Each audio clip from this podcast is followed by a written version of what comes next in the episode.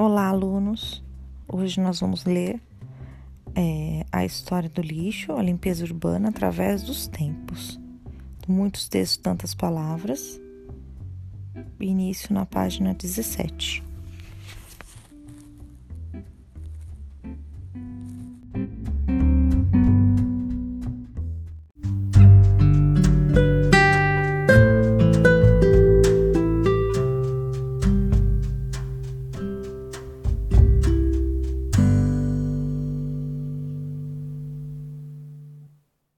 Mesmo nas mais simples atividades humanas, produzimos lixo. Isso se dá tanto na preparação como ao fim da vida útil daquilo que é processado. Ao prepararmos nossos alimentos, por exemplo, sobram cascas, folhas, peles, etc. E ao final, ossos, sementes, etc. O metabolismo de nosso corpo, por sua vez, produz dejetos, fezes, urinas, secreções diversas. Tanto o lixo como os dejetos devem ser segregados e destinados a locais onde não criem problemas para as atividades comunitárias. Ao fim de nossa existência, existência deixamos nossos restos mortais, nosso corpo.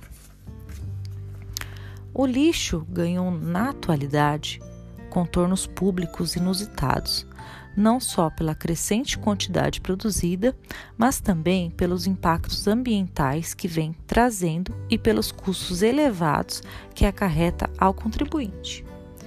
A despeito do crescente interesse pelas questões ambientais, as questões relacionadas ao lixo não são ainda adequadamente tratadas, apesar de decisivas para o ordenamento urbano não fazem parte de nossa agenda de cultura geral.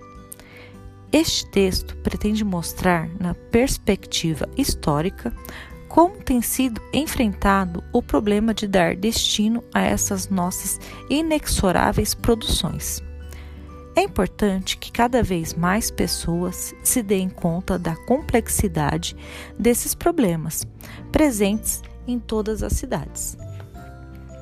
É preciso ter presente que somente a partir da segunda metade do século XIX se passa a distinguir claramente entre lixo, resíduos sólidos e águas servidas, fezes, urina, etc. Quando essas passam a ser coletadas separadamente através do esgotamento sanitário. Mas nem sempre foi assim. O termo imundície, bastante usado entre nós até 1950, podia significar indistintamente os dois tipos de, de rejeitos e até mesmo corpos humanos.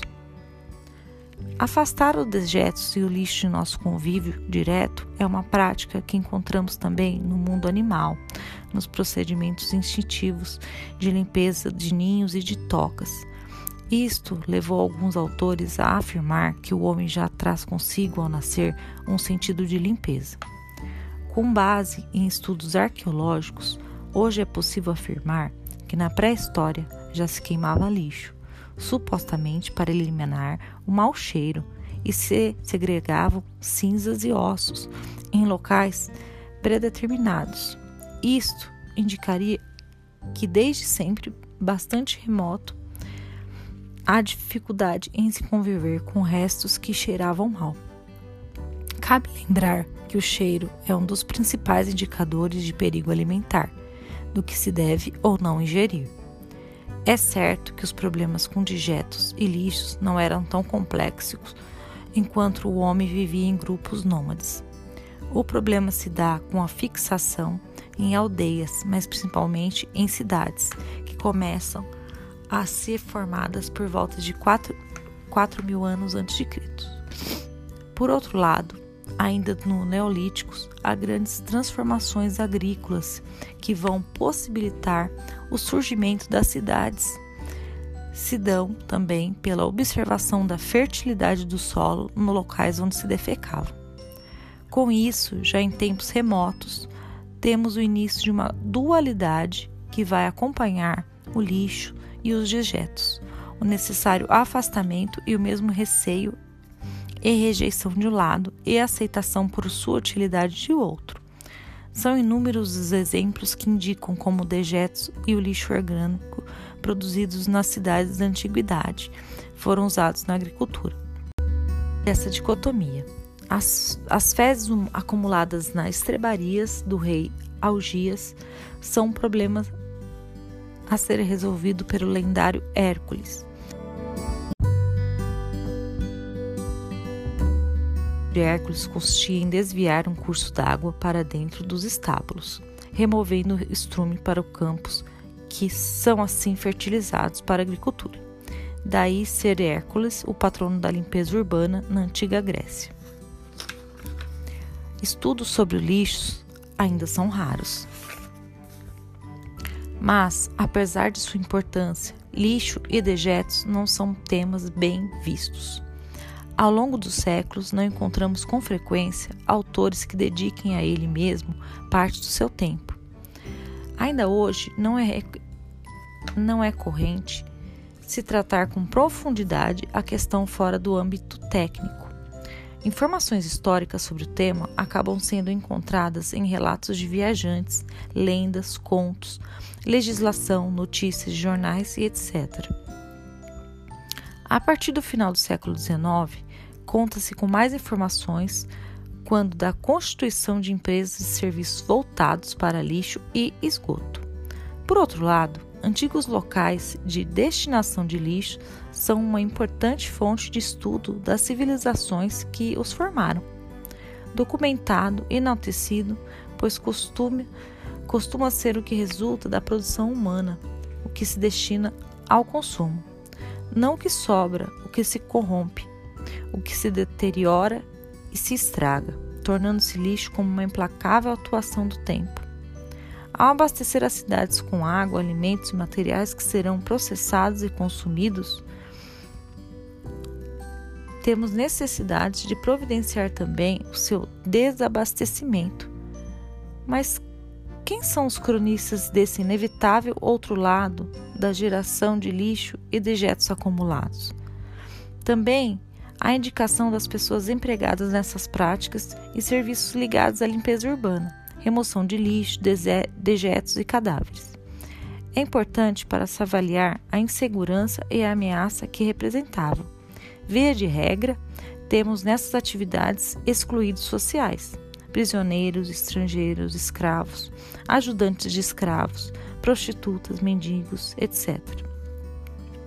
De alguma forma, permanece ainda hoje a prática segundo a qual os socialmente inferiores deve se encarregar desses serviços.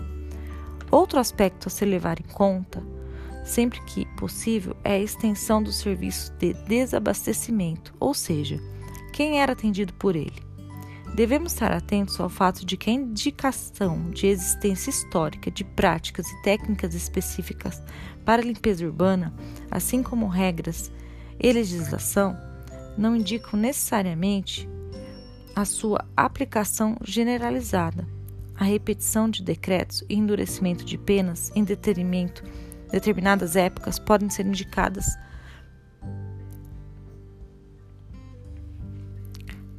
A repetição de decretos e o endurecimento de penas em determinadas épocas podem ser indicadores da ineficácia dos processos utilizados e mesmo da adequação da população a eles.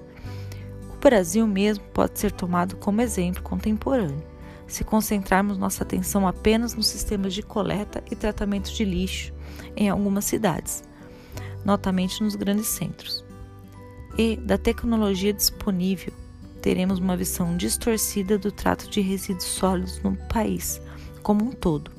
O fato de termos conhecimento de espaços organizados pode levar-nos a esquecer outros não organizados e vice-versa. Ao se tratar da questão do lixo e dos dejetos, é importante distinguir três aspectos: a sua coleta nos locais de produção, o destino, ou seja, para onde é levado, daí a expressão destino final, e as formas possíveis de tratamento do que é coletado, visando ao reaproveitamento e também a redução de volume. A incineração, por exemplo, é hoje uma forma de tratamento do lixo, e a compostagem, por outro lado, uma forma de tratamento da sua fração orgânica. As formas de coleta, destino e tratamento de lixo e dejetos não se dão linearmente na história e até mesmo numa época não ocorrem de igual modo. Ao tratar esse tema na perspectiva histórica, não se pretende estabelecer, ainda que de forma introdutória, uma história de limpeza urbana. O objetivo é trazer subsídios para uma discussão mais ampla e instigar o leitor na busca de informações sobre as implicações das produções humanas, humanas, especialmente numa época que se notabiliza pela desenfreada produção industrial.